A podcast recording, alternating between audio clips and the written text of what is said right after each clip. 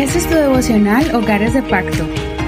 Bendiciones y qué privilegio traerte una reflexión más que te fortalecerá no solo a ti, sino también a todos los miembros de tu familia. Vamos a mirar el tema de hoy, excusas y pretextos. Excusas y pretextos del capítulo 16 y también vamos a mirar el capítulo 17 el día de hoy. En estos dos capítulos veremos el reporte de las acciones de la tribu de Efraín y Manasés. Veremos cómo ellos dejaron de conquistar la tierra basados en temores infundados. Pero antes quiero compartirte la bendición que ya hemos llegado a la meta de 600 enseñanzas. Ya cruzamos esta línea de 600 reflexiones para que tú puedas ser edificado con la palabra del Señor. Simplemente tienes que bajar las aplicaciones de Google Podcast, Apple Podcast, eh, Spotify, iHeartRadio y muchas más que están ahí en la internet. Al descargarlas, tienes que buscar Hogares de Pacto Devocional. Y ahí están todas las enseñanzas desde Mateo hasta Apocalipsis, después están las del libro de los Salmos y ahora desde Génesis y ya vamos por Josué. Muy bien, vamos entonces a leer Josué capítulo 16, verso 9 al 10. Además, había ciudades que fueron apartadas para los hijos de Efraín en medio de la heredad de los hijos de Manasés, todas esas ciudades con sus aldeas. Sin embargo, ellos no echaron a los cananeos que habitaban en Geser Así que los cananeos han habitado en medio de los de Efraín hasta el día de hoy, pero han sido sometidos a tributo laboral.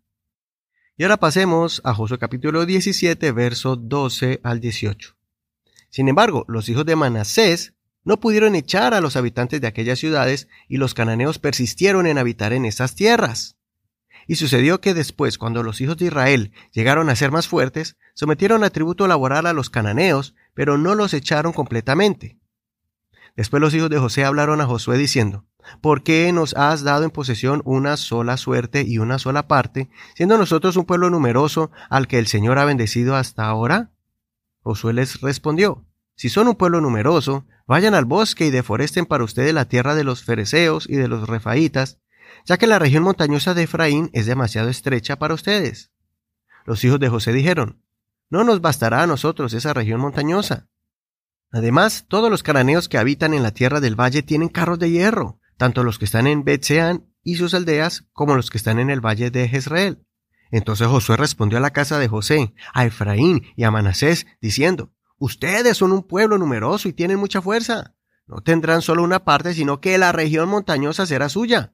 Puesto que es bosque, ustedes lo deforestarán, y sus límites más lejanos serán suyos, porque echarán a los cananeos, aunque ellos tengan carros de hierro y sean fuertes. Hasta aquí la lectura de hoy, no olvides leer los capítulos completos. En estos dos capítulos vemos el registro histórico de la forma en que las tribus de los descendientes de José ocuparon la tierra prometida y que lamentablemente no despojaron el territorio de los habitantes enemigos. En los próximos capítulos vamos a estar notando esta frase tan triste los hijos de Israel no pudieron sacar a los habitantes de la tierra. Aquí podemos notar que la tribu de Efraín era una tribu fuerte, pero fueron negligentes con la misión de despojar la tierra conforme Dios les ordenó. Ellos tenían una infinidad de pretextos para no ir. Posiblemente se acomodaron con lo que ya habían alcanzado y posponían cada rato la avanzada militar. Tal vez siempre decían hagámoslo mañana o hagámoslo después. Y cuando alguien hace esto, usualmente nunca se termina lo que se empezó.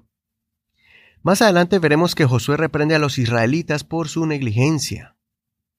Ahora, la tribu de Manasés tuvieron otra clase de pretextos y excusas.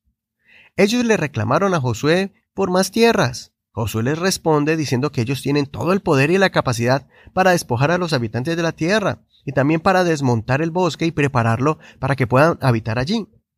Ellos le respondieron con excusas, diciendo que era muy complicado desmontar el monte, que no era suficiente, que los habitantes eran muy poderosos, que ellos tenían carruajes militares, etcétera, etcétera. En pocas palabras, ellos habían caído en un pozo de miedo y temor. Es increíble ver cómo Josué tenía una perspectiva diferente a la de ellos, ya que él resaltó sus ventajas. Ellos eran una tribu grande, fuerte y poderosa, que tenían todos los recursos para poder desalojar a los habitantes de esa tierra y además tenían a Dios de su lado. Pero ellos no se distinguieron así. no vieron su cualidad, no sacaron provecho de sus beneficios. Aprendamos del mal ejemplo que estas dos tribus nos dan para, primero, no ser negligentes con la misión que Dios nos ha dado. Y segundo, tengamos cuidado con abrirle la puerta de nuestro corazón a ese espíritu de miedo y temor que nubla nuestra vista y no nos deja ver todos los talentos, virtudes y capacidades que Dios ha puesto en nosotros para poder confrontar al enemigo de nuestras almas y derrotarlo. No olvidemos que, aunque nuestro Dios es eterno e invisible, también es un Dios que se hace visible por medio de milagros y prodigios. No nos dejemos amedrentar por el enemigo, porque cuando Dios dice que somos más que vencedores, realmente eso es lo que significa, que somos victoriosos por medio de nuestro Señor Jesucristo. En vez de hacer como ellos, que se quejaban con Josué y no consultaban a Dios, esperando que Josué les resolviera sus problemas, debemos más bien presentarnos delante de Dios y decirle, Señor, por favor, dime qué quieres que haga. O decirle, por favor, Señor, muéstrame la manera para obtener la victoria y la liberación para mi familia, para mis hijos y para mi matrimonio. Recordemos cómo Caleb fue hacia Josué pero no para quejarse, sino para que él lo autorizara a tomar posesión de más terreno, pues Caleb tenía la misma visión de Josué y la misma convicción de que Dios estaba con ellos. Y si Dios les había prometido vencer a los enemigos, tenía la confianza de que Dios cumpliría su promesa.